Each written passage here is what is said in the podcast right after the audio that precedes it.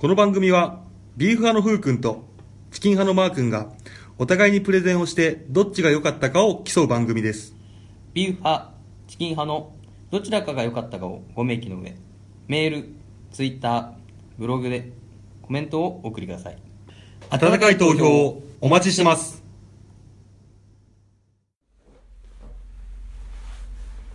はい、始まりました。第50回、ビーフはチキンでーすはい、はいまずは自己紹介。えービーフ派のふうくんです。はい。はいどうもはい。チキン派マーくんです あれ？控えめだね。はい、はいはい。えーちょっとですね、はいあの忙しくてプロレスラーを調べることあれ？珍しいじゃん。はいできませんでした、はいはいはということで、い。うん。ちょっとですね今回はうんペース配分を変えようと思いまして、はいはい。はい、オープニングトークを短めお、うん。エンディングトークを、まあ、ちょっといつもより長めではいはいはい。いつもはとエンディングトークが短かったんでそうだね。うん。はい流れがね。うん。そうなんですよ、うんで話は変わりますがふうくん、はいはい。最近ノスタルジーを感じた出来事とかありますか？ノスタルジー？はいノスタル懐かしいジーどういう、あ、ものとかねそういうことうん懐かしい？はい懐かしいなって思うこと。なんか感じたことあります？えーっとね、あの、駄菓子屋に行ったんだよ。おうたまたまうん、自分の実家の近くにあるうん。駄菓子屋。まだやってんだ。まだやっててさ、うん。今でもかなり半分はうん。米屋さんに食われ始めてるけど、信米雑貨雑貨。俺の時は店のうん。多分8割はうん。駄菓子バーってやって、うわあいいなーって好きなもん買ってんなみたいな感じの感じだったんだけど、うん。今もう米雑貨が8割いって、うん。2割のちっちゃいコーナーでうん。置いてあって、うん。そこ行ってあのーヨーグルだっけ？あれヨーグル。あー懐かしいあれを買ったね、あれだよねあのあ蓋開けると裏に10円とかあ、そうそう、あそうだね、あ確かそうそうそうそう、あの木のちっちゃいメロンみたいなやつで。あれめっちゃうまかった記あ憶あるそう食って食って。いや、俺も食ったけど、うん。いや、やっぱ子供の時、美味しなかった。あーそういうことね。あまあ、そうだなと思いながら。思い出補正だ。懐かしいなと思いながら食ったそれそれノスタルジック。ノスタルジック。あナイスノスタルジック。あありがとうございます。でこの間ですね、はい。あの小さい頃よく遊んだ遊びは？ってお題ありましたよね。あったね、うん。ふうくんが届け。うん。うんで私は秘密基地作りはいはいのお話ししたんですけども、うん。覚えてますよね、覚えてる覚えてる。はい、でそのうん。秘密基地が崩壊する事件がありましてそれを思い出したんですよ。あー、はいはいはいはい。はい。はい。、で思い出すきっかけになったのが、は今日の仕事中。あ、そうなの？はい。おうで仕事で車を運転していたんですけども、場所はですね、うん。東京都世田谷区初台周辺のうん。高速道路の下。ああ。一般道路走ってたんですよ高速道路の。下の。で時間的には仕事の後半だったんで、最後の方で。ああ。のあらかた仕事も終わって、あの祝日だったこともありまして、はい道路も空いていて気分がよく運転してたんですよ、うん 鼻歌まじりに？うん。ふんふんふんってね言いながらね。はいはいはい。そしたら道路の脇にああ。何かが落ちてるのが見えて、はふと目をやると雑誌だったんですよ。はいはいはいはで別に漫画雑誌が落ちてることなんてあの珍しいことじゃないじゃないですか、よくあるからね、はい。うんただ見えてたページがエロシーンだったんですよ。あれ？はい。これは？そうです。でまあ何何気なく目をやっただけだったので、うん。その時は通り過ぎて、うん。走りながらあれ？うん。今のエロ本だよなと思って。このご時世にエロ本が落ちてるとそうだね。でも青年誌でも今あの、エロいシーンって普通にあるじゃん。そうだね。うんあるね。あのだから違うのかな。でもあの感じどう見ても俺の直感では、もう確信に近いエロ本だったのうんあれエロいから。うん。でいやこれも絶対エロ本だわと思ってエロ本落ちてるわと思って気づいたら俺 U ターンしてたのおいおいおいおいおいおいおいおい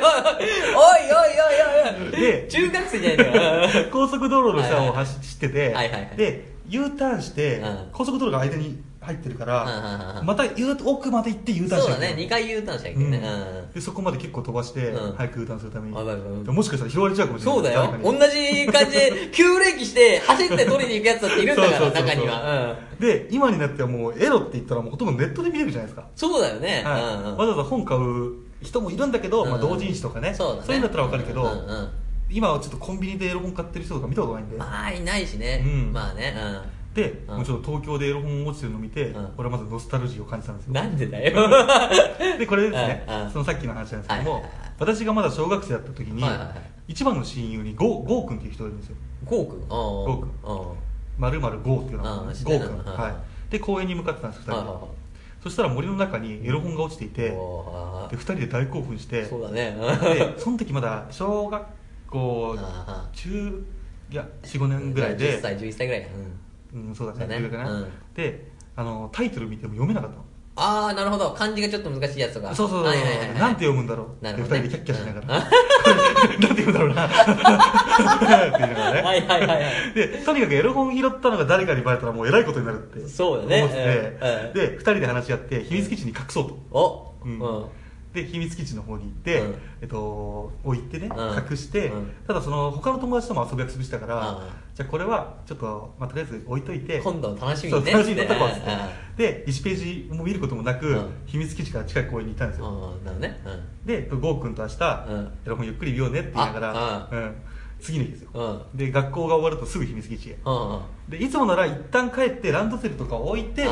そこから集合して遊びに行くっていう流れだったんだけど、うんもうエロ本早く見たくて。そうだね。もう ランドセルこうやって持ちながら多分二人で。その日の授業は多分上の空だろうね。あれは大丈夫かなとか思いながら。でですね。急いで秘密基地へ向かうと、うんエロ本がなくなってたんですよ。あれ？大事な？で二人で探し回ったけどいくら探し回うんうんってで秘密基地を知ってるのは、うん。マー君俺ね、うん。でゴー君と、うんあとあっちゃんとヨウジンっていうこの4人だけだったの。おーいいねなんか。なんかスタンドバイミーみたいな感じだない？いな。であっちゃんとヨウジンは、うんその隠した日に、うん。その後公園で一緒に遊んだメンツの一人中のあー二人だね。うん。うん。でみんな帰ったはずなのに、もしかしたら、うん。あっちゃんとヨウジンがあ。その後秘密基地に行って見つけて、うん。持って帰ったんじゃねえかと。そうだよね。うん。ハッツなるもんねまあ、一応秘密基地集合だったから、秘密基地そのゴー君と二人で、うん。秘密基地で待ってたの、であっちゃんとヨウジンがね、うん。来て、で正直にエロ本を拾ったことを言って、うん。でこの秘密基地に隠したんだと。うん。でエロ本なくなったんだけど、うん。知らないか？って聞いたの、そしたら二人はもう昨日か昨日すぐ帰って秘密基地には行ってないよどうやら嘘ついてない感じなの。あー本当に知らない感じなの、ううん。んえそうなの？みたいなね。うん。えうん。マジで？うん。うん持ってこいてない、うん。えてかエロ本？あ、ねエロ本？っつってみんな興奮して。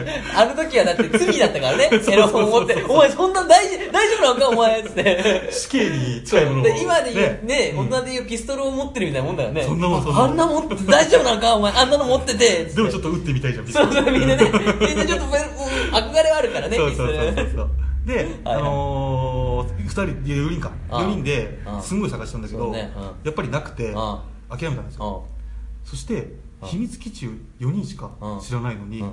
それ以外の人間が知ってるってことじゃないですか要は秘密基地の場所で秘密基地って言っても、あのーもう小学校45年生だから、うん。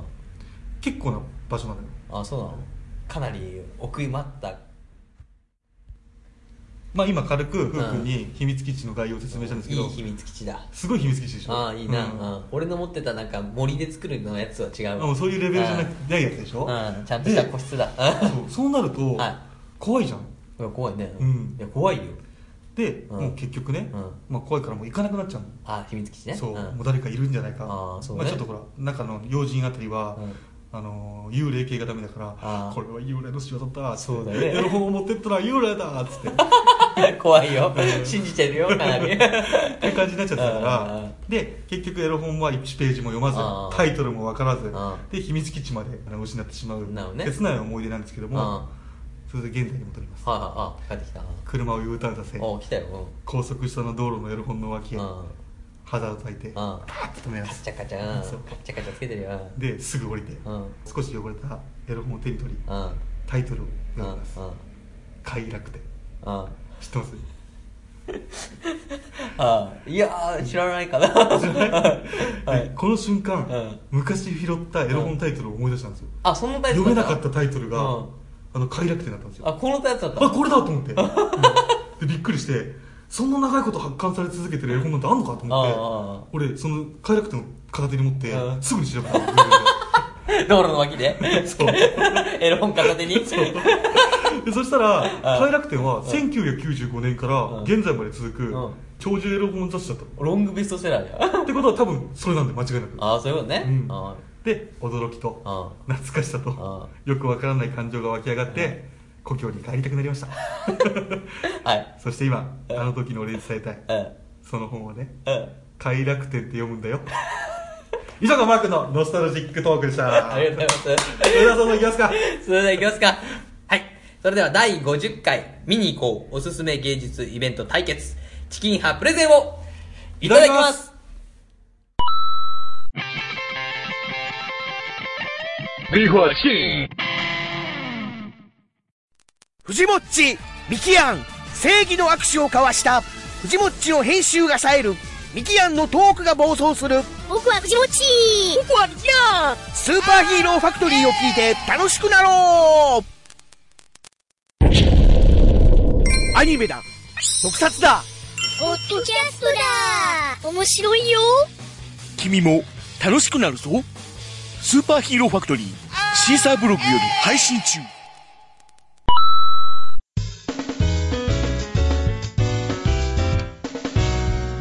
This is Before Chicken.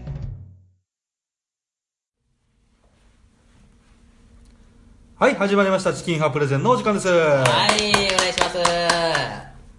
今回はふうくん、うんお勉強会です。いやー、勉強かはいお勉強会です。何十数年やってないからね。勉強何十数年？何十数年やってないから、勉強なんて。はい。で、あの、プレゼン内容変更なんですけども、はいはい今回プレゼンの3件、もともとやる予定だったじゃないですか。うんうん今回は、うんテーマは、何ですか？日本の匠、うん。武士の極みでお、お送りしたいと思います。いやー。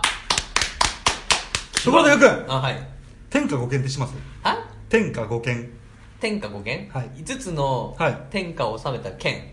あー。代表作ってこと？そう ?5 つの代表作や。そうそうあーそうそうそう村正的なやつ。はい、言ってみてください。村正。はいはい外れえー、え、はず、はず？外れですはず？はいえー、谷重。はい、はず、えーちょっと野球選手に、あの、山田町の旦那やん。いや、谷だよ、それは谷。あれ谷繁だったっけ？谷重は中日のキャッチャー。キャッチャーあキャッチャーキャッチャー監督キャッチャーそうそう監督や。監督もやったあそうかそうかそうかうんそうごめんごめん間違えたあと、うんなんだろうな、新庄。お、いて泣くんなよおい収録中に泣くんじゃないよ そういうのが長くなるんだよで国、うんなんだろう、村正みたいでしょ？村正、うん。なんだっけな。まあ、わかんないからもう先言っちゃいますねなんだっけな。一つ、はい。鬼丸国綱。はい、それですね。はい。もう一つ、数珠丸。ジューズもあるはいうん次、大天太光代。いやいや演歌歌手や。演歌歌手でしょ、それは。入ってんでしょ？なはなはみたいなでしょ？で、もう一個ねあ、はい。えー、三日月宗近。おー、胸つか。うんうんで、最後が、代表作が、同時切り安綱。ああ、ああ、わかんないよ、全部。わかったわ、全部わかんないわ。で、その他に有名な刀といえば、はいはいうん正統派で言えば、正宗。政宗ね。妖刀村正。村正。で、日本刀最高傑作と言われている大金平。あ知らねえわ。知らない？あーうんすごいね。うん、で、数奇な刀、ソード左文字。ほうほうほうほで、あの、雷神切りと言われている千鳥。う。お、ちえ、ちょっと来切り刀刀なの？へうん、雷切りって言われてるやつ。え、かっこいいね。で、あと、沖田総司のですねうん、菊一文字あたりが有名ですね。ああ、はいかっこいいね。でまずですねうんはふうくんのために日本刀について簡単に説明します。はいはいはいはいこれからお勉強タイムです。ああ、長そうだな。はい。はい今回はプレゼントよりも、ふうくんのためのお勉強タイムなんで。俺らにか刀検定とか受けんのこのうちそのうち。というより、今度連れてくから。ああいうのにあ刀検定俺が見たいあれが今度やるかあら、あそういうことね。れに連れてくつもりではいはいはいはいはで、予備知識として覚えさせようと。いやプロレスからなんから。なんでもかんでも連れて行かせてでまずですね、はいはい。日本刀という名前の由来。はいはいはい日本刀という名称は、うん。日本国外のうん。刀剣とは異なる日本固有のあ。刀剣の総称。はいはいはい要は外国から見たうん。刀、日本の刀をうん。日本刀っていうんです。ああそういうことね。はい。はいはで、日本国内では日本刀と呼ばれず、ん。太刀、うん。えー内刀、うん。刀、剣などと呼ばれていて、日本人にとっての一般的名称として広まったのは、うん。海外との交易がですね、は再開された幕末以降に日本刀というのが日本の中で広まったんです。なるほどね。はい。次ですね、うん。日本刀武器としての歴史。はい。まず1、はい。えー剣からうん。刀へ。あ。はい、刀剣類は日本では古墳時代以前からですね、うん。制作されていました。はいはいはで、平安時代末期に出現し、いうんうん。それ以降主流となった反りがある片刃の刀剣のことを一般的な日本刀と言います。あはははは。それ以前は、うん。外国と同じように、すぐ刃と呼ばれるはい。まっすぐな刀だったんです。あまっまっすぐな剣だったんです。はああああなんか大体わかるわ。い、で日本刀と違ってうん。両刃だったんですね。そうだね。どっちの剣。うん。右も左も切れるようにね。うん。で、両刃の剣は日本では5世紀までに廃れました。ああなんだ。うん。はい、廃れた理由は、うん。馬上から馬の上からですね、うん。敵を殺すのには突くより切る方が有効だったんですよはいはいはいはい、うん。それで801年征夷大将軍となった、はい。坂の上の田村麻呂が いやいや百人一首みたいな読み方してくんな。はいはい。蝦夷に向かった時にはいはいはい。使った刀は、えー、すぐ派でした。はいはいはで敵のわらび手刀というんううん。刀には反りがありまして、この技術を奪い、うん。徐々に刀には反りがつくようになり、いなるほどね、うん。このわらび手刀と言われる、ん。えー刀がですね、うん。日本刀の元祖と言われるようになりあまあそれが初めてできたやす、つなんだ、はい。ちなみにこれ蝦夷っていうのは、うん。あのーその時の日本の大和国がうん。支配していた、うん。あのー範囲によって蝦夷の位置って変わってくるんですよあそうなんだ。蝦夷って言われると俺のイメージでは北海道だったんですけども、うん。そうだね。このちょうど、えー、と征夷大将軍坂上の田村麻呂がうん。蝦夷っていうと、うん。ちょうど今の東北あたりなんですよ。あそうなんだ、はい。でもうちょっと下だったんだね。そうなんですそうなんです、だからこれは、えー、と中央政権が、うん。その蝦夷と言われている、ん。あの東北地方を征伐しに行った時の話です。ああそういうことね、うん。はいはいはい。でなお剣はですね、は刀身の両方に刃がついているもの、はいはいはい。刀は、えー刀身の片方にしか刃がないもの、はいはいこのため剣は突くのに向いていて、うん。刀は引き切るのに向いているんですよ、どはいはいはいはい。両刃で切ると跳ね返った時に自分に当たるんですよ。あそう刺さっちゃうからねそう自分にう。んだから片刃じゃないとそう。刀っていうのはあー剣っていうのは難しいですよ、そうだね。確かにはい、でその後、えー戦に敗れて捕虜になってしまったうん蝦夷人はうん。全国に移送され奴隷として使われました、ああかはいい。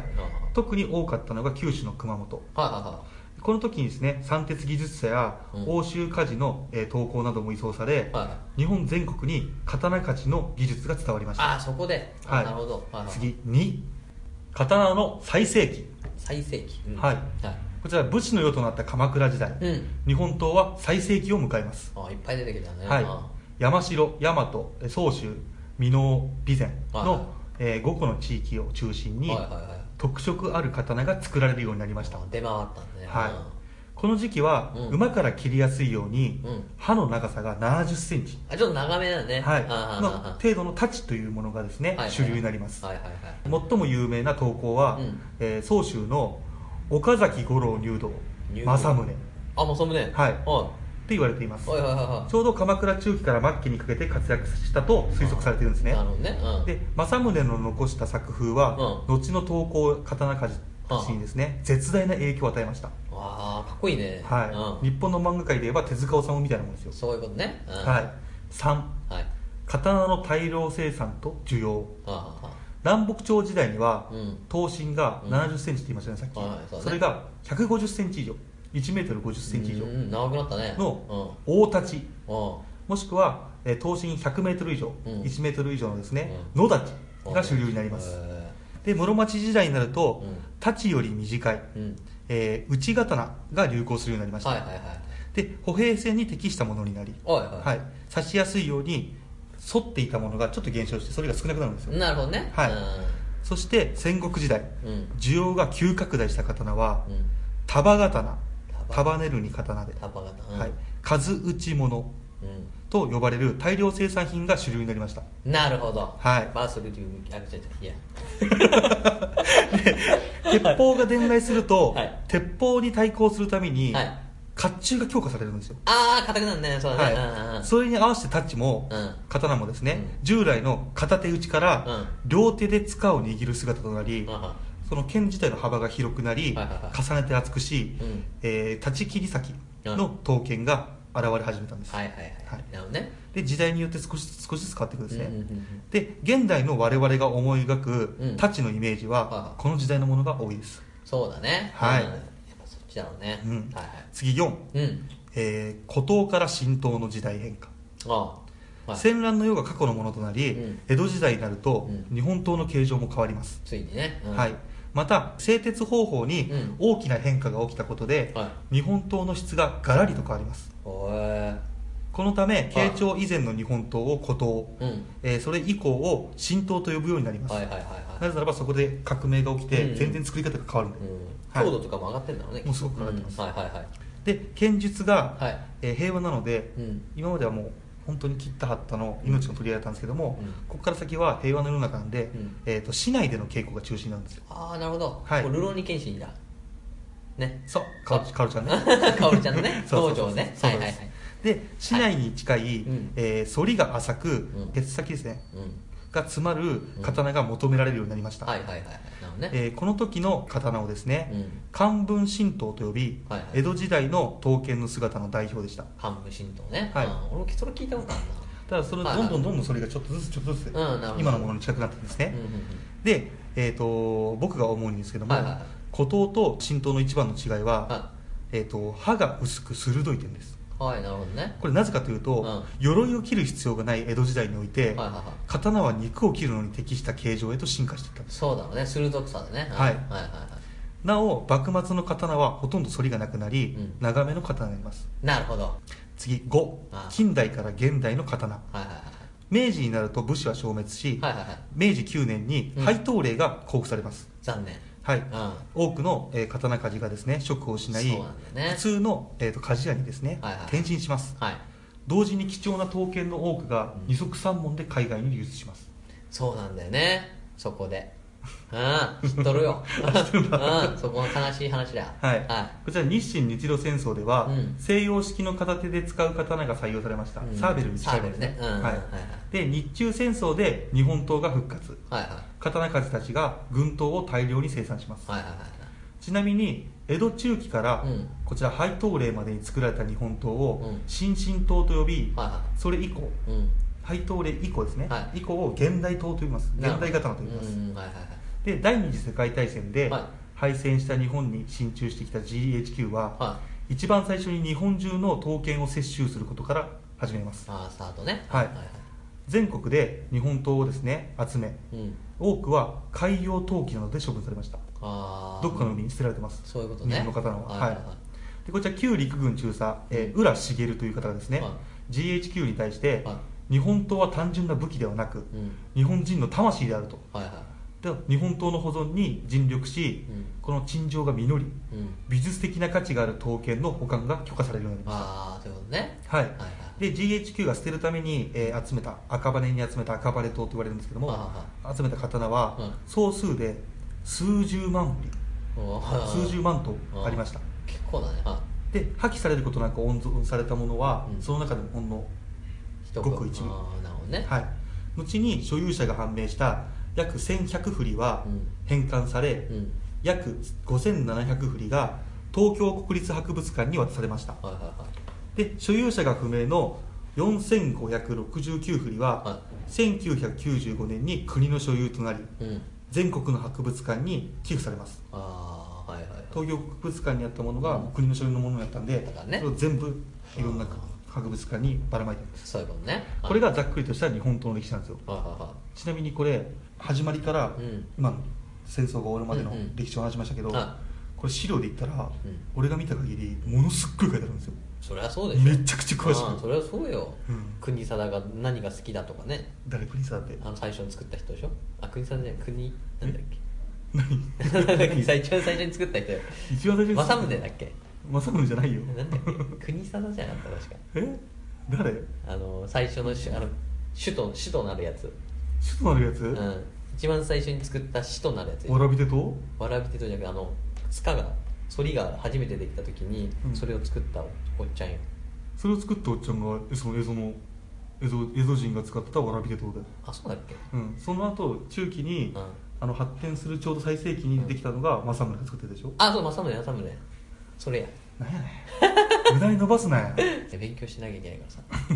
一応ね。はい行こでうはい次ですね、はい。日本刀、うん。芸術としての価値。はい。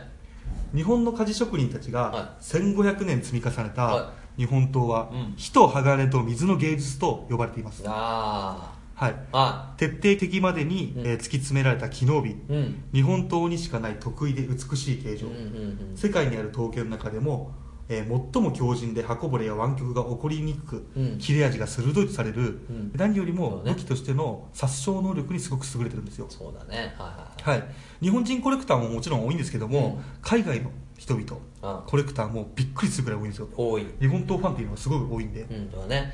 で昔から刀は海外で人気があり、うん。平安時代あ。には刀の輸出が始まっています。えー、はい。早いな。うん。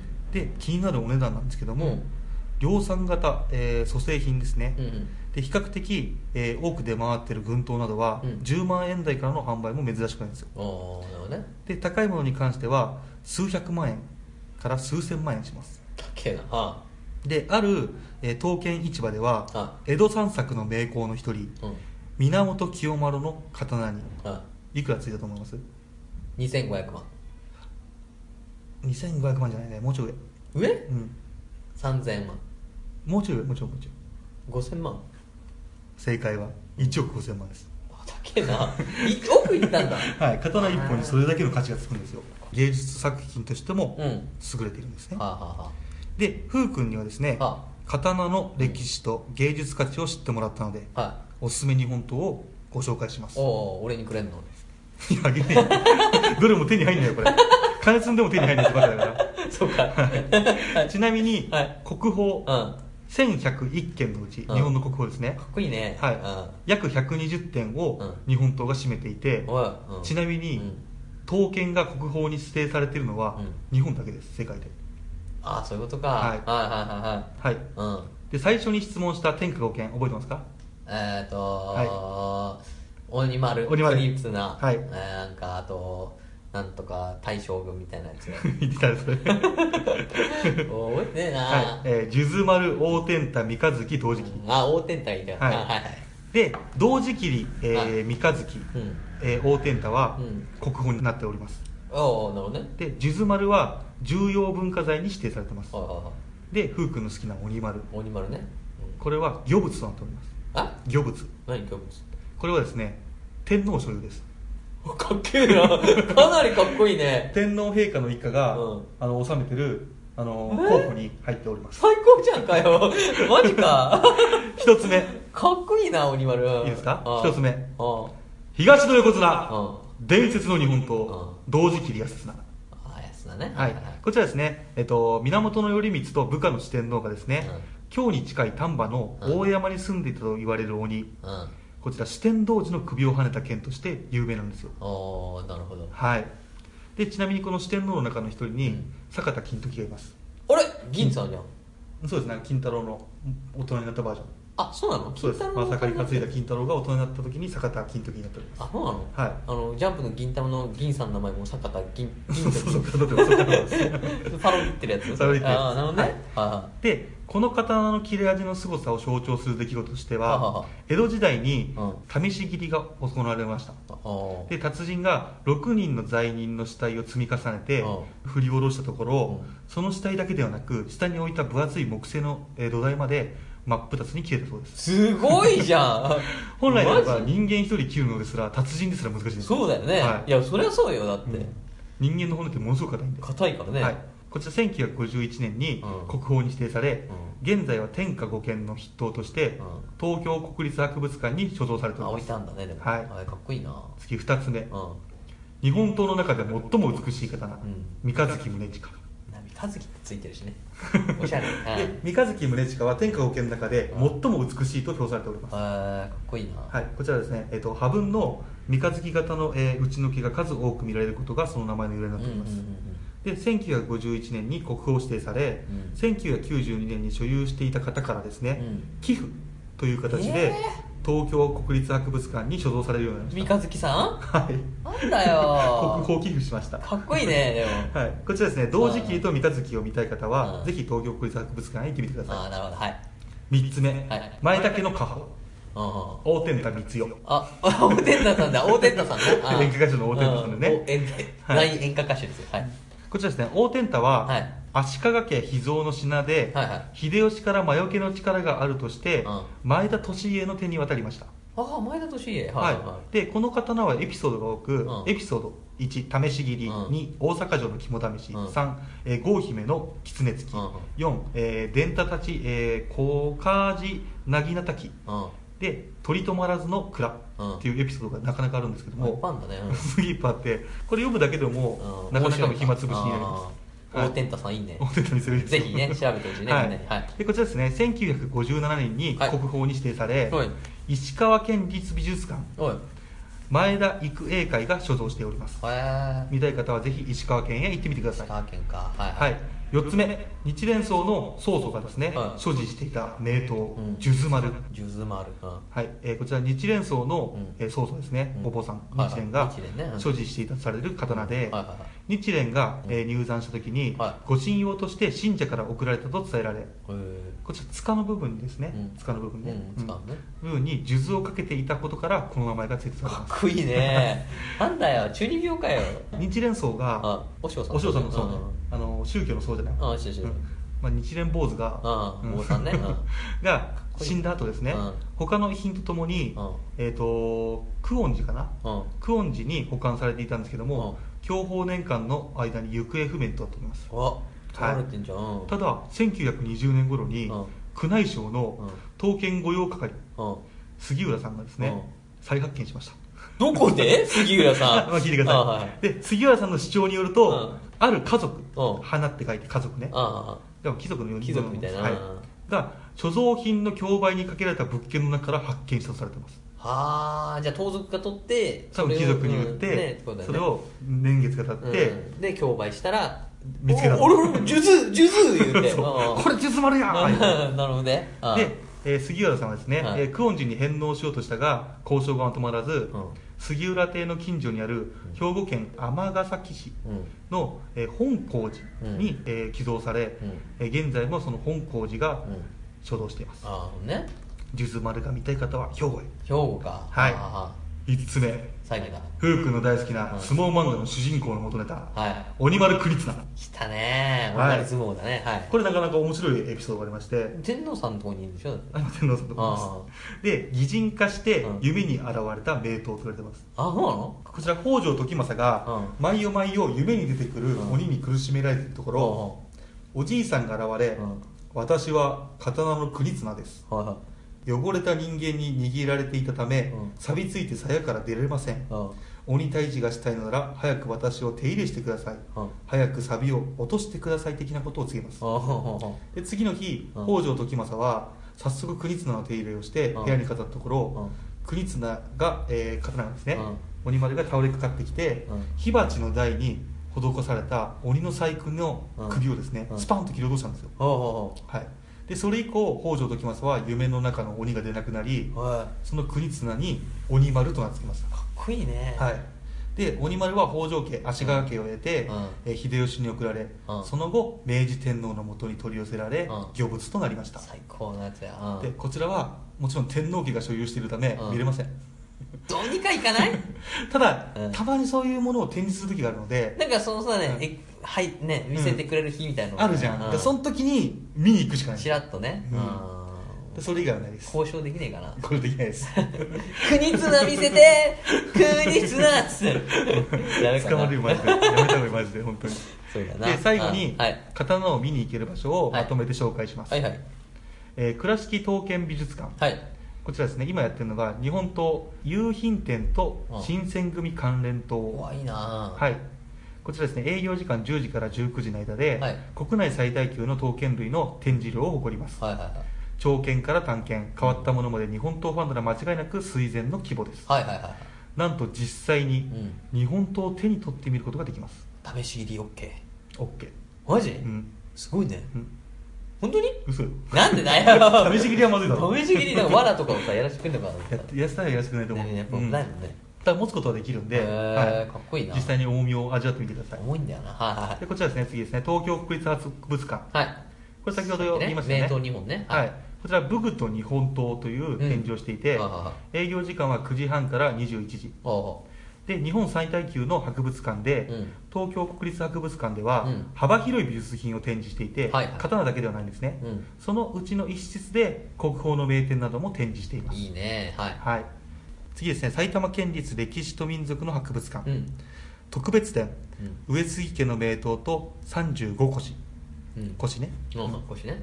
でこちら2017年11月3日からはい。12月10日の1か月ちょっとです、はいぜひ行ってみてください。お願いします。最後ですね、はい。こちら徳川美術館。あ。愛知県ですね名古屋、はい。こちらですね、えっと、ちょっと分かれていまして、うんえっと、政宗が主に展示されるんですよ。それが11 2017年の11月から、うん。えっと、来年18年のおうもう4月まで。いけるやつだね。うん。これが1か月ずつのスパンで、うん。えー一山正宗、うん。不動正宗、えー大阪正宗、ん。えー新東郷国光うんうん。っていう形で1か月ごとにその名名物が変わるんです、はい。日替わり定食みたいなもんだね。そうですね。月替わり定月食、替わり定食ね、ううんん。なんで、はい毎月行っても楽しめる。楽しめるはい。あということでですねぜひ、えー武具であり芸術であり伝統である日本の刀日本刀を見に行ってみてください、はい。以上がチキンがプレゼンでした。ー違う違う。ありました。Before Chicken. Before Chicken. Ha ha ho! Before Chicken.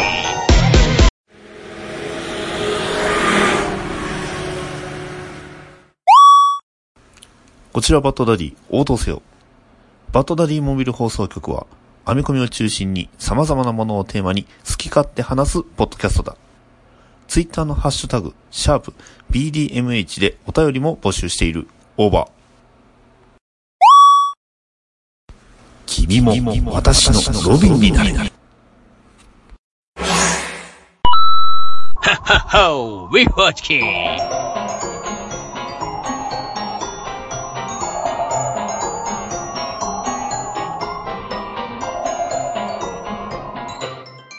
フォーチキンはいよっしゃっすー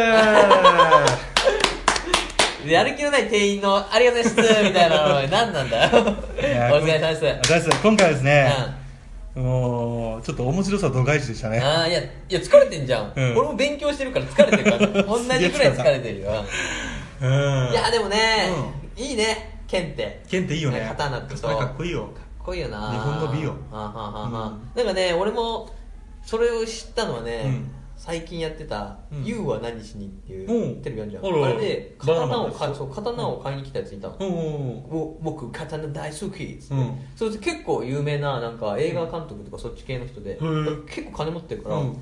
大好き言うて、うん。でいくら持ってるかは言わないけど、めちゃくちゃ持ってきてるのね現金で。現金で。でここから行くっつって上のかどっかのうん。展示場行って、刀バー並んでて、うん。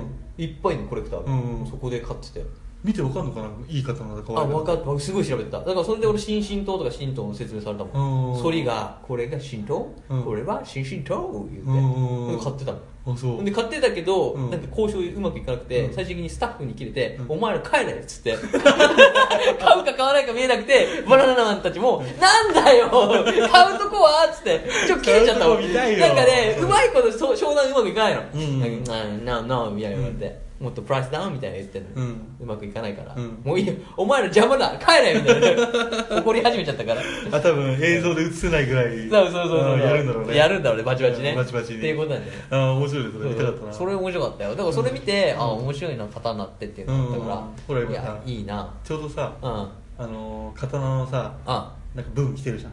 刀剣女子みたいな。あーなんだっけ？刀剣乱舞？あそう刀剣乱舞。うん、うん。とかね、刀を擬人化する感じのやつあるもんね。流れはね。ああいう形でねちょっと刀にも注目来てるからさ。確かにね。うん。